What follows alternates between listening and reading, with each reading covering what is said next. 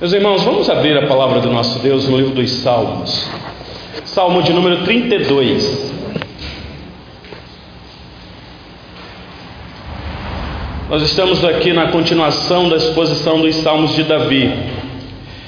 E o Salmo 32 está dentro daquela sequência que nós já comunicamos à igreja, daquela tríade que vem do Salmo 30, 31 e 32. As mensagens anteriores, os irmãos perceberam que no Salmo 30, aquele drama que Davi enfrentou de um problema muito sério, porque desobedeceu a lei do Senhor e quase morre.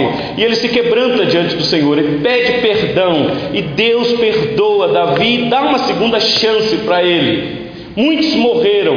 Uh, o contexto que nós utilizamos para entender o Salmo 30 foi de que o problema do pecado de Davi causou a morte de 70 mil homens, num contexto que nós analisamos aqui. E o Salmo 31 apresenta nós vimos aqui semana passada, exatamente esse caminho de Davi, de saber que ele é, é um homem iníquo, ele tem praticado a iniquidade, mas ele clama pela compaixão do Senhor. E o Salmo 32, meus irmãos, é a apresentação de Davi de saber que Deus é que perdoa e para ele não há felicidade maior no mundo do que saber que foi perdoado por Deus. Então acompanhe a leitura deste salmo por gentileza. Diz assim a palavra do nosso Deus: Bem-aventurado aquele cuja iniquidade é perdoada, cujo pecado é coberto. Bem-aventurado o homem a quem o Senhor não atribui iniquidade e em cujo espírito não há dolo. Enquanto calei os meus pecados, envelheceram os meus ossos pelos meus constantes gemidos todos todo dia, porque a tua mão pesava dia e noite sobre mim e o meu vigor se tornou em sequidão de estio. Confessei-te o meu pecado e a minha iniquidade não mais ocultei. Disse: Confessarei ao Senhor as minhas transgressões e tu perdoaste a iniquidade do meu pecado. Sendo assim, Todo homem piedoso te fará súplicas em tempo de poder encontrar-te. Com efeito, quando transbordarem muitas águas, não o atingirão.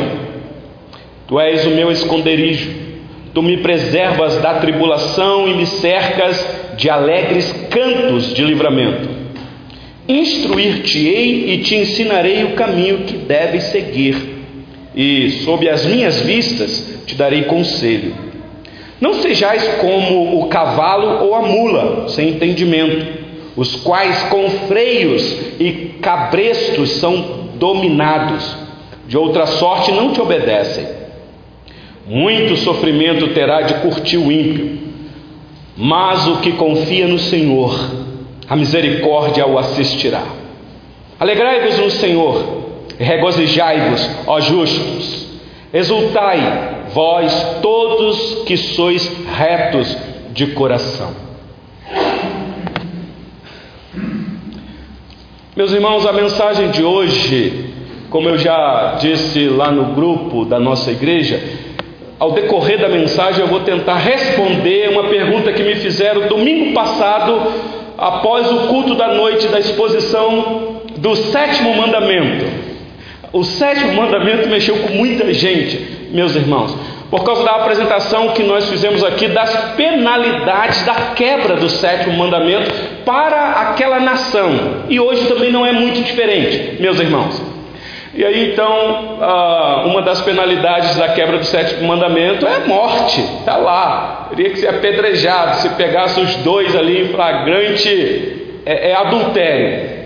E aí nós apresentamos aqui a situação de Davi que eu penso que o Salmo 32 está dentro desse contexto. Nós acabamos de cantar aqui o Salmo 51. Um louvor bem propício para a gente aprender mais dele, o último canto que nós aprendemos aqui agora, porque quando nós chegarmos no Salmo 51, vocês irão entender um pouquinho melhor. Mas o Salmo 32 tem este contexto da dramática situação de Davi. Que nós falamos aqui semana passada no culto, quando nós apresentamos ah, o pecado de adultério de Davi, apenas o pecado de adultério, mas ali, meus irmãos, não é só o pecado de adultério, ali nós temos o pecado do iníquo, porque o que Davi fez foi um, ele teve uma atitude de requinte de crueldade. É que eu não quis ler todo o texto com os irmãos aqui semana passada à noite, porque eu não tive tempo, por causa da nossa limitação aqui de tempo. Mas eu sugeri aos irmãos depois que pudessem ler em casa. Eu não sei quantos leram ou já passaram pela passagem de 2 Samuel, segundo livro de Samuel, capítulo 11 e capítulo 12. É dramático, meus irmãos. Vocês devem lembrar, é o contexto aqui. Davi um homem de guerra, um rei por excelência, humanamente falando. Uma nação se levanta, se levanta contra Israel, chega o tempo das guerras e era determinante que o rei fosse para a guerra, porque ele é o, o, comandante do exército, ele é o rei, ele tem que estar na, na direção, orientando os seus é, soldados, os seus. Uh, uh, capitães e por aí vai. Mas o texto que nós temos, que nos informa, meus irmãos, no segundo livro de Samuel, é que nesse tempo que era para o rei ir para a guerra, o rei fica em casa, ele quis ficar em Jerusalém. Até aí não tem problema nenhum. Ele decidiu isso, ele é rei, ele é que manda. Ele mandou os generais para a guerra e falou assim: olha, vocês são estrategistas, vão debaixo da minha ordem, faça isso, isso, isso. Nós, Deus é, é, é por nós, então nós vamos ganhar. Então não precisa de eu ir. E ficou em casa. É a informação que nós temos. E aí então, certo dia, ele depois do almoço, depois de descansar, acordou e quis dar um passeio no terraço da casa. E andando lá, meus irmãos, de repente, eu não sei como foi, porque o texto não informa com muita clareza. Ele dá uma olhada em, em alcance longo, não sei, e de repente vê uma moça bela tomando banho. E vocês não ficam assustados porque naquela época não é igual hoje, que as construções, os banheiros são bem privados. Os banheiros privados naquela época era só do rei, mas as outras casas eram tipo latrinas, possivelmente ao relento.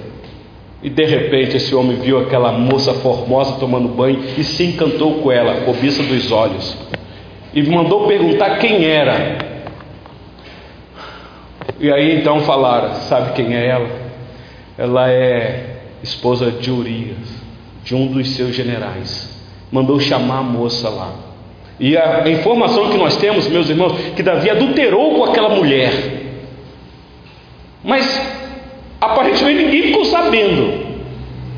E a mulher foi embora, se purificou da sua imundícia, e de repente a mulher manda um recado.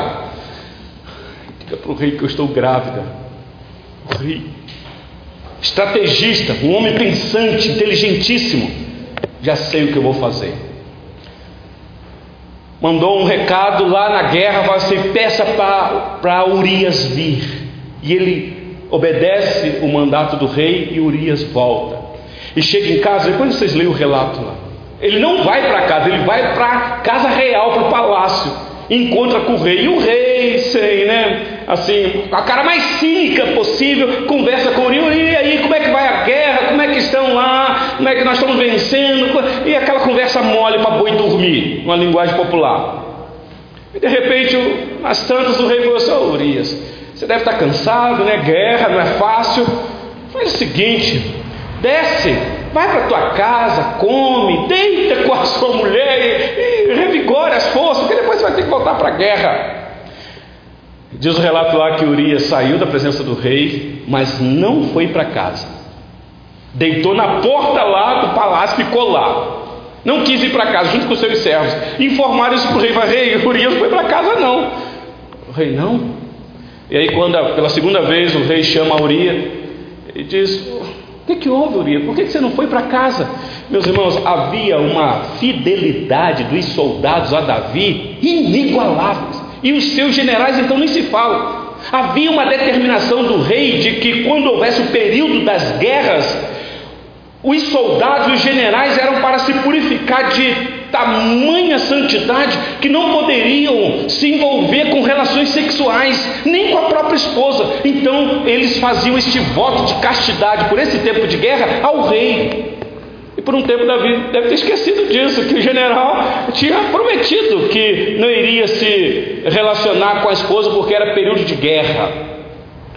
E aí, quando ele pergunta Urias, Urias, vai para casa, ele diz: Jamais, meu rei, não posso fazer isso. Joabe está lá na guerra, junto com os soldados, é rei da guerra, e eu aqui iria para minha casa para comer, beber e me deitar com a minha mulher. Não vou, não vou fazer isso, porque eu sou fiel ao Senhor. E Davi falou assim: então, como é que eu vou fazer? E pensa daqui, meus irmãos, um abismo chama outro abismo, se nós não atentarmos para a direção que Deus nos dá. O nosso coração é enganoso. Davi então pensou: eu tenho que resolver isso de uma outra maneira, mas de uma maneira inteligente. E aí então ele vai e escreve uma carta. Pasmem vocês, a carta era a sentença de morte de Urias e dobra a carta, dá na mão de Urias, mas então volta para a guerra. Só que pega esta carta e dá na mão de Joabe. Meus irmãos, que crueldade, que maldade. Davi, meus irmãos. E a carta, quando Joabe lê, Joabe era fiel ao rei, olhou a carta, deve ter olhado para Urias, se é o rei que está mandando, e a carta dizia: Joabe, coloque Urias na linha de frente, perto do vale, chamado Vale da Morte, lá onde os inimigos são mais ferozes, os flecheiros, que não tem como escapar. Coloque ele na linha de frente. E o objetivo, Joab, é para que Urias seja ferido e morto. Está na carta. Deu outra. Não deu outra. E aí daqui a pouco vem a informação para o rei Davi aquele problema que você estava tentando resolver, estou parafraseando aqui, meus irmãos, está resolvido. O marido da dona morreu. Pode ficar tranquilo, Davi, não tem mais problema nenhum. O único que poderia te causar um grande problema era o marido dela, mas agora ele está morto, Davi. Então você está tranquilinho, pode tocar sua vida numa boa, Davi. Eu estou parafraseando, meus irmãos, porque foi isso que estava na mente de Davi. Ele pensou assim: agora eu vou tocar a vida até que, no silêncio de Davi, no varrer a poeira para debaixo dos tapetes, Davi tocando a sua vida, achando que está tudo certinho com ele, porque ninguém sabia daquele episódio.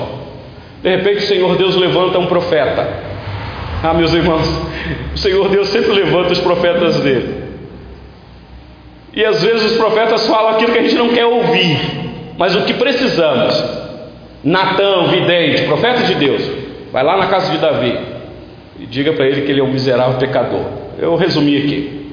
E aí o profeta sabiamente vai lá, sabendo quem é Davi, um homem de guerra, um homem violento, e era mesmo, muitas vezes arrogante, que a gente tem uma figura de Davi, né? Muito bonzinho. Meus irmãos, leia um pouquinho mais sobre a vida de Davi. Um homem comum, como qualquer um de nós, fadado ao erro, à irritação, a tomar decisão precipitada. Então o profeta foi lá com muita calma.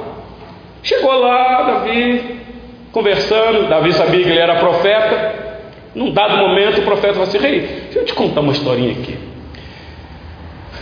Pensa comigo, tinha um homem muito rico, tinha muitos animais e muitos gados, muitas ovelhas. Eu estou aqui, meus irmãos, ah, é, sumarizando a história. E ele quis dar uma, uma festa para um convidado. Só que ele tinha um vizinho, um homem pobre, não tinha muitos recursos. Só tinha uma ovelhinha, um cordeirozinho que ele amava demais e cuidava desse cordeirinho. O, esse homem rico, para dar um banquete para um amigo dele, ele manda ir lá pegar a ovelhinha desse homem necessitado, pobre, e mata e dá uma grande festa. Rei. Ele levantou: O quê? O que, que é isso? Se você está me contando uma história, é uma verdade. Uma pessoa dessa é injusta maldosa, uma pessoa dessa merece a sentença de morte, ele tem que morrer. Meus irmãos, eu penso que com muito temor no coração, o profeta levanta e olha dentro do rosto de Davi E eu não sei se apontou o dedo, como muitos pregadores dizem, mas que disse: Ó oh, rei, este homem é tu. Eu tento imaginar a cena, meus irmãos. Eu tento vislumbrar naquela sala a, o rosto de Davi, quando o profeta, amando de Deus, diz: Davi, você é este homem. A ficha deve ter caído, meus irmãos, os barulhinhos das fichas caindo, e Davi foi. Eu era para ter ido para a guerra, não fui. Fiquei zanzando aqui com a cabeça vazia, cabeça vazia, sabe o que é? E aí eu vi, os meus olhos é, se encantaram com aquilo que não era meu, e eu adquiri aquilo ali, e para tentar resolver o problema, eu sou uma catatumba chamando outra, um abismo chamando outro, e Deus me pegou. Ninguém mais viu, mas Deus viu. É por isso que nós cantamos aqui o Salmo 51, dizendo: Pequei contra ti, somente contra ti fiz o que é mal perante os teus olhos, porque o pecado, meus irmãos, é contra, claro, é contra a família, a igreja, a nação, mas em primeiro lugar é contra Deus. Então, o que nós temos aqui no Salmo 32, meus irmãos, é este contexto. Eu me alonguei um pouquinho aqui na introdução, eu tenho que tomar cuidado porque a introdução tem que ser bem rápida, mas é que eu me empolgo, meus irmãos. Mas ah, olha só, o que nós vamos ter aqui agora é exatamente o quebrantamento de Davi, de tamanha crueldade e merecia uma sentença de morte também, precisava morrer. Essa foi a pergunta que fizeram para mim aqui, pastor. Por que, que Davi não sofreu a penalidade da lei? Por que ele não foi morto? pelo que ele fez. Eu vou tentar responder para vocês com a exposição deste salmo. Então, olha aí para mim o versículo 1 e 2 deste salmo. A bem-aventurança de quem recebe o perdão. E este salmo, você já viu aí, fala da felicidade da pessoa que recebe este favor da parte de Deus. Fala de como uma pessoa é feliz e meus irmãos, eu penso que uma das maiores felicidades que alguém pode ter aqui neste mundo é a maior felicidade, eu vou repetir, que alguém pode ter aqui neste mundo. Porque você pode ter propriedades, recursos, saúde, e contudo ser uma pessoa infeliz. E eu conheço muita gente assim. Gente rica, insatisfeita. Gente que tem recursos, mas que não tem felicidade na sua alma. Então vamos lá, a pessoa mais feliz do mundo é aquela cujo, cuja iniquidade é perdoada. Versículo 1 e 2. Bem-aventurado aquele cuja iniquidade é perdoada, cujo pecado é coberto. Bem-aventurado o homem a quem o Senhor não atribui iniquidade e em cujo espírito não há dolo. Primeira coisa que nós precisamos atentar aqui e que eu preciso chamar a sua atenção, meus irmãos, Salmo 32, de 1 a 2, é que estas palavras aqui foram ditas por uma pessoa que era muito rica. Nós estamos falando do rei Davi. Nós não estamos falando de um súdito do reino. Nós estamos falando daquele que é o cabeça do reino, Davi, meus irmãos. E como eu descrevi um pouquinho aqui, quem foi Davi, ou quem era o rei Davi? Um homem que tinha muitas posses, terras, servos e servas, tinha palácio, tinha riquezas, muitas riquezas, fama, domínio, Deus do seu lado. Entretanto, para Davi, a felicidade maior não consistia em ter bens materiais. Ainda que tudo isso era importante, meus irmãos. Ele precisava ter recursos para enfrentar o inimigo na guerra. Tudo é importante, não estamos menos, menosprezando os bens materiais, não. Mas para Davi, o mais importante, para uma felicidade plena, é ser perdoado por Deus. Saber que foi perdoado por Deus. Ter consciência de que Deus não lhe atribui culpa a despeito do erro, e nós não estamos falando de um erro qualquer, nós não estamos falando apenas de um adultério em si, nós estamos falando de obras de iniquidade. Daqui a pouco eu vou acentuar isso para vocês. Os pecados que foram cometidos, diz Davi aqui, estão cobertos, estão sobre é, sob as mãos de Deus. Essa, meus irmãos, é a maior felicidade do mundo, que ninguém pode nos tirar. As outras todo mundo tira.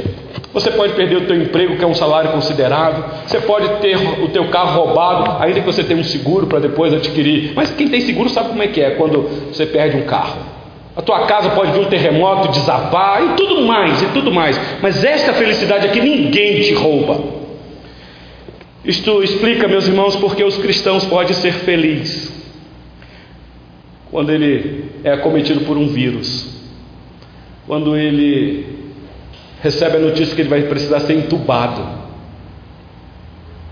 Ele não se desespera totalmente, claro que se desespera porque somos humanos.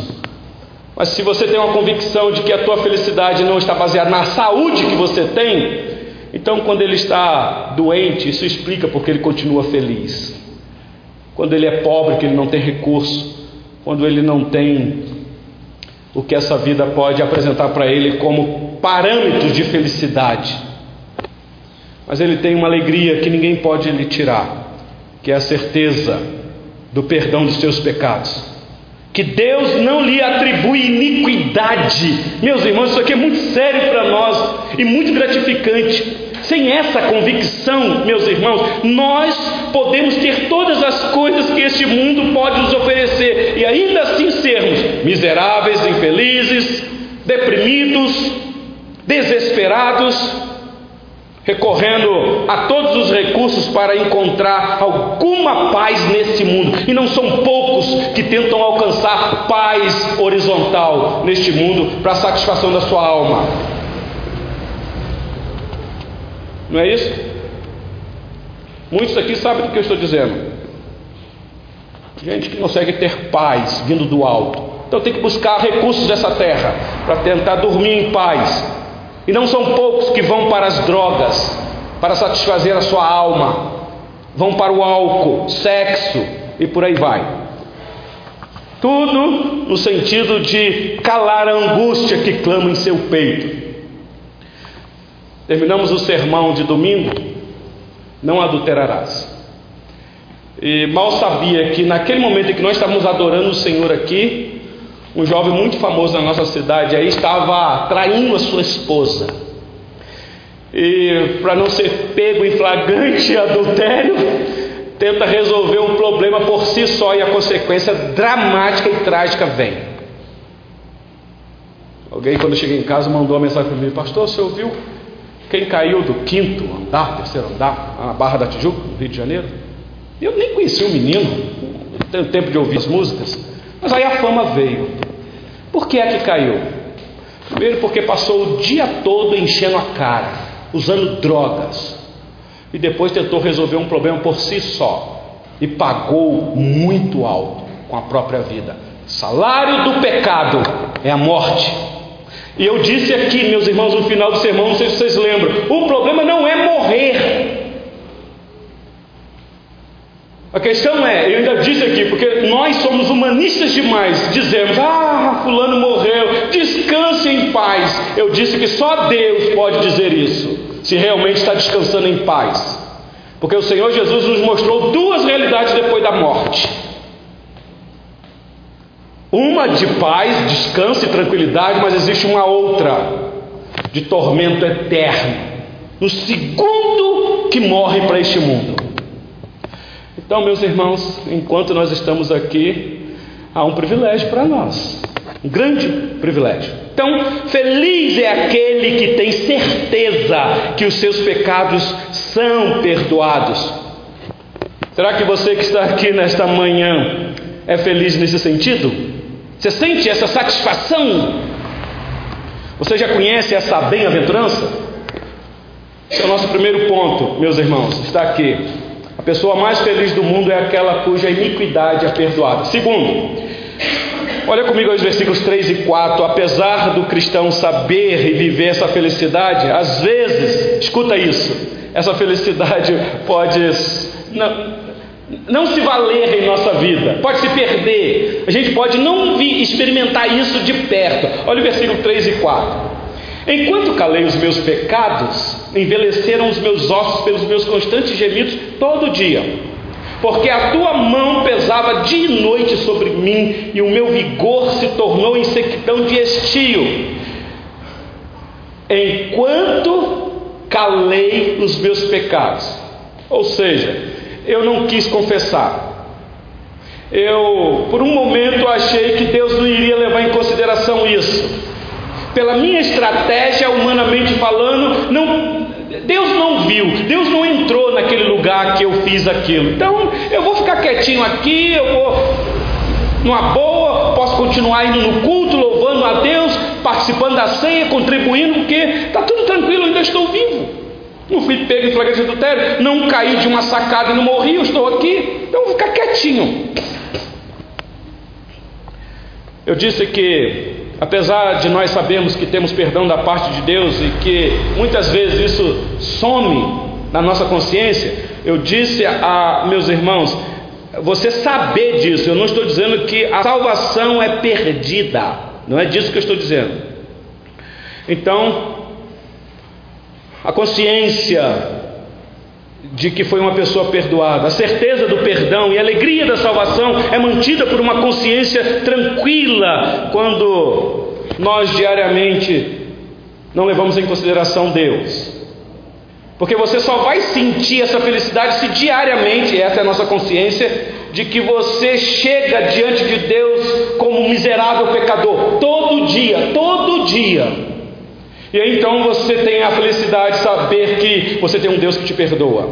Que você poderia não ter acordado à noite, poderia ter eh, sido morto na cama pelo próprio Deus, num infarto. Mas Deus te deu mais um dia. E aí você fala: Eu sei porque Deus me deu. Não foi porque eu sou bom, porque eu tenho propriedade, eu tenho recurso. É a misericórdia do Senhor. E ter consciência de que peca, de que peca e pega mesmo. Viu o versículo Davi escreve assim: a angústia que está no coração dele. Enquanto eu calei os meus pecados, os meus ossos se envelheceram. Isso aqui não é literalmente, isso aqui é a sensação de uma pessoa que sabe que é pecadora, mas que esconde o pecado. Diz aqui que o meu vigor se tornou em sequidão de estio. A gente não entende nem no hebraico que significa isso daqui. Talvez é dizendo assim: eu, eu, eu, era uma flor, entendo o que eu vou dizer, tá bom, meus irmãos? Era uma flor na sua pujança e de repente veio o sol e começou a, a, a secar essa flor, murchar, eu murchei e sequei. Ou então é aquela neblina que está sobre a relva e de repente vem o sol quente e a neblina some. É disso talvez que ele está dizendo aqui o coração seca, a alma se resseca. Davi ficou sem o orvalho do Espírito Santo por um tempo, sem a unção do Espírito Santo, sem a, a ação maravilhosa da graça de Deus correndo no seu coração por um tempo. Meus irmãos, todo crente verdadeiro sabe o que é isso.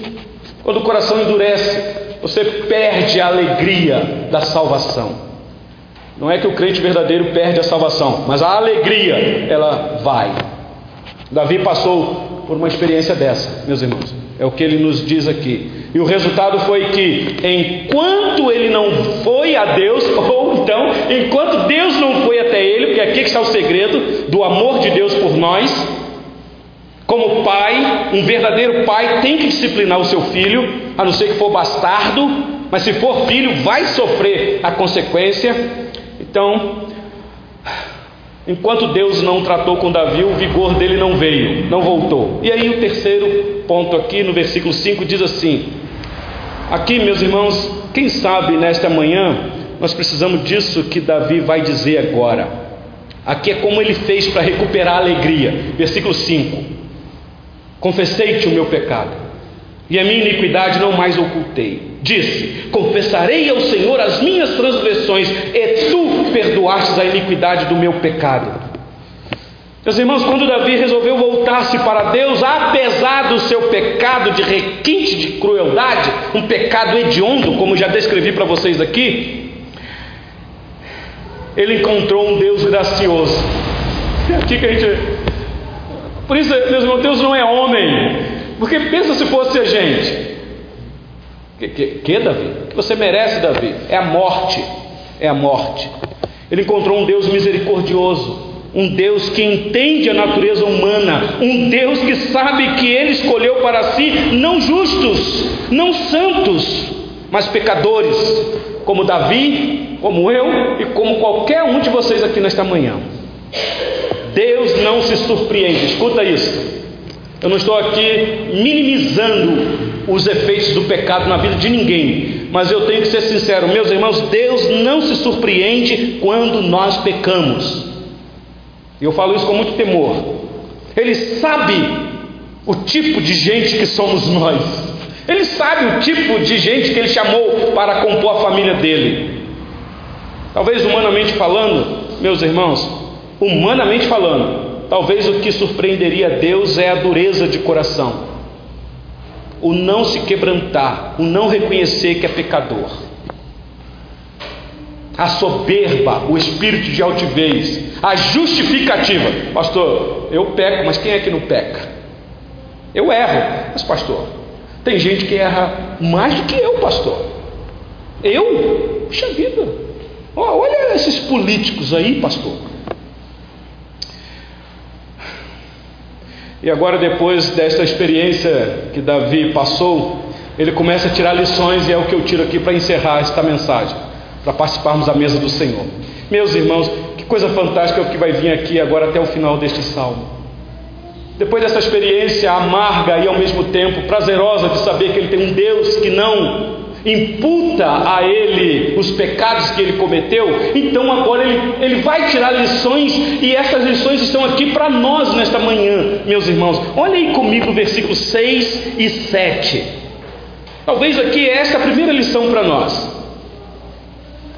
Sendo assim, se sendo assim, é um contraste. Olha, só há um caminho para a felicidade: se quebrantar diante de Deus, porque Deus é rico em perdoar, misericordioso. A maior felicidade para um ser humano, saber que recebeu o perdão da parte de Deus. Sendo assim, todo homem piedoso te fará súplicas em tempo de poder encontrar-te com efeito, quando transbordarem, muitas águas não o atingirão. Aqui a gente não tem muita ideia, porque na Palestina os israelitas sabiam que era uma enchente torrencial nos seus rios, talvez Rio Jordão, Negev, por aí vai. Quando das montanhas descem aquelas avalanches de enchente, carregando tudo pela frente e nada na encosta eh, resiste. O que Davi está dizendo é o seguinte: o homem que recebe da parte de Deus essa graça, é um homem piedoso que faz súplicas, porque ele vai encontrar em tempo oportuno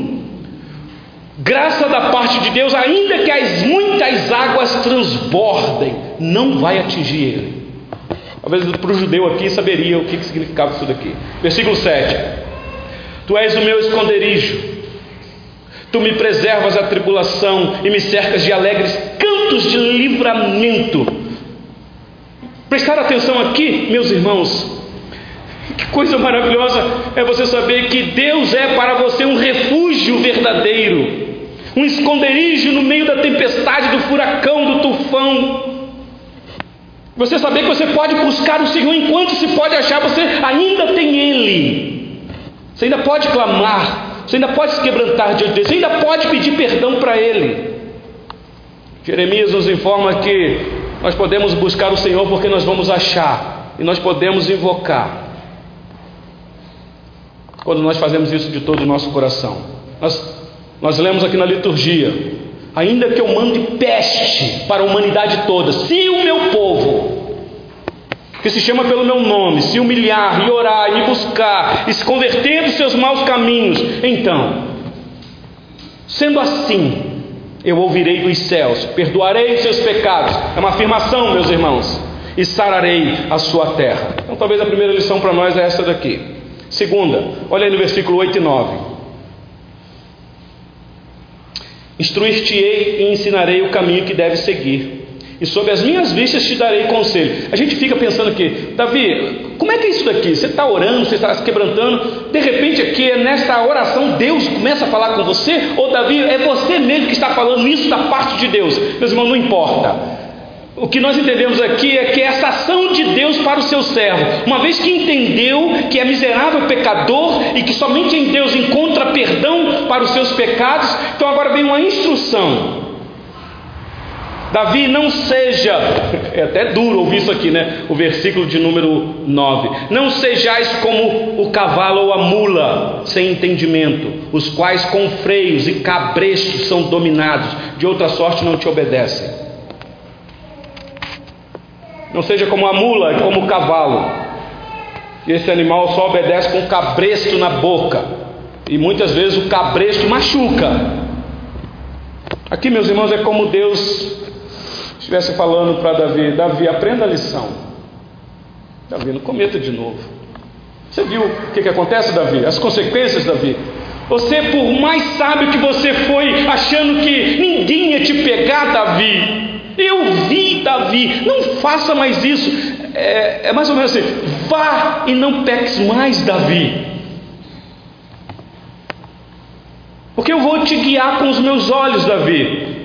Você só precisa olhar para mim, Davi. Sou eu o teu Deus. Sob as minhas vistas te darei conselho. Não seja como a mula. Talvez hoje seria como um animal aí. Chama outro, uma anta, sei lá. Terceira e penúltima lição, versículo 10. É aqui que vale a pena ser justo. Ser justo, meu irmão, não é andar com a plaquinha negativa na testa. Olha o versículo 10. Muito sofrimento terá que curtir o ímpio. Escuta isso daqui, meus irmãos. O ímpio vai curtir muito sofrimento. Eternidade a eternidade afora. Curtir muito sofrimento. Preste atenção nisso, meus irmãos. Não queira colocar alguém nos céus se essa pessoa não tem. É até difícil de eu falar isso. Não se precipite.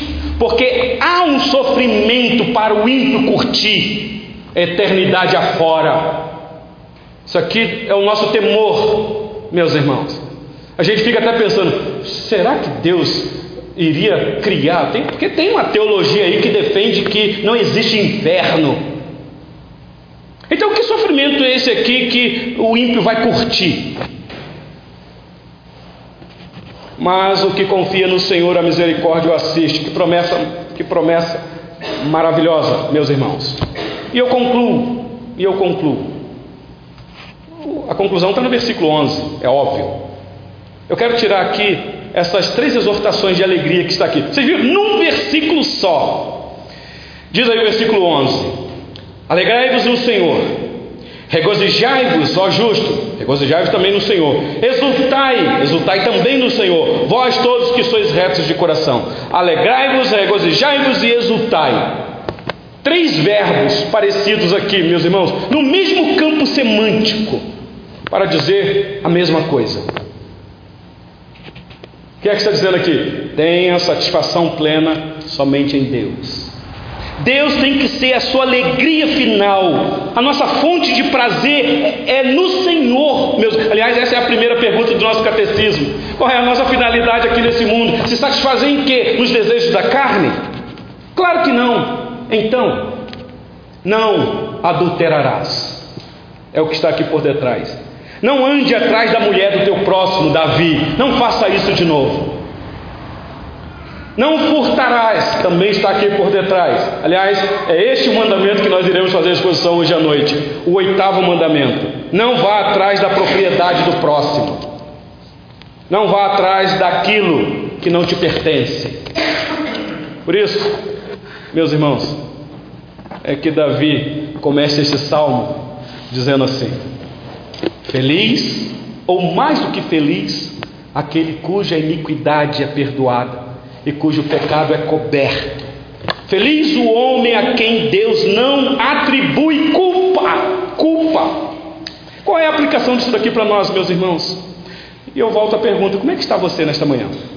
Como é que está o teu coração? Quem é você? Eu não te conheço. Quais têm sido as tuas práticas? Meus irmãos, nós temos um Deus que tudo vê, olhos como chamas de fogo, meus irmãos, isso deveria trazer temor ao nosso coração. O apóstolo Paulo aplicou, meus irmãos, este salmo como sendo um exemplo da justificação pela fé. Aqui está a resposta para você que perguntou: por que, que Davi não sofreu a penalidade da lei? por ter cometido esta atrocidade. Se você depois ler Romanos 4, versículos 6 a 8, você vai entender que Davi é um exemplo para nós de fé. Obviamente de fé, porque ele entra na categoria dos heróis de fé, mas o pecado que Davi cometeu, requinte de crueldade, como eu disse aqui, apesar disso, Davi não sofreu a punição da lei, foi perdoado. Sabe por quê, meus irmãos? Porque o filho de Davi, um dia, chamado Jesus Cristo, também filho do próprio Deus, na cruz do Calvário, iria sofrer a punição severa de todo o castigo da lei, iria sentir no seu corpo santo a dor, a punição que Davi merecia, e merecia mesmo. E ele recebe então no seu próprio corpo o castigo que era para cair sobre Davi, caiu sobre o filho de Davi, a quem Davi neste salmo tipifica. E eu digo aqui para você: pense em tudo que Davi fez, meus irmãos. Tudo que ele merecia: adulterou, dissimulou, intenção de matar, porque quebrar o sexto mandamento não é você matar alguém, mas é ter intenção que a pessoa morra. Lembra quando nós tivemos a exposição do sexto mandamento? Precisa se matar uma pessoa, mas só desejar que a pessoa morra. Você já quebrou o sexto mandamento. E olha que ele fez isso com um amigo, general do seu exército. E o Senhor Jesus então experimentou cada gota do castigo que Davi merecia. E não só de Davi. É aqui está a lição para a gente participar da mesa do Senhor. O Senhor Jesus também experimentou cada gota do castigo que cada um de nós aqui nesta manhã merecia. Porque nenhum de nós aqui nesta manhã somos melhores do que Davi. Nenhum de nós.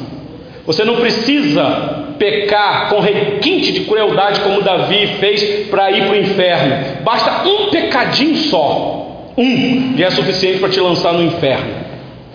E meus irmãos, quantos pecados nós temos cometido? Por isso é que nós temos a consciência de quem é o nosso Salvador. O Senhor Jesus sofreu como um pecador miserável nas mãos de um Deus irado na cruz do Calvário. Por isso, que hoje Deus pode doar você. Não carregue culpa, não carregue esse fardo nas suas costas.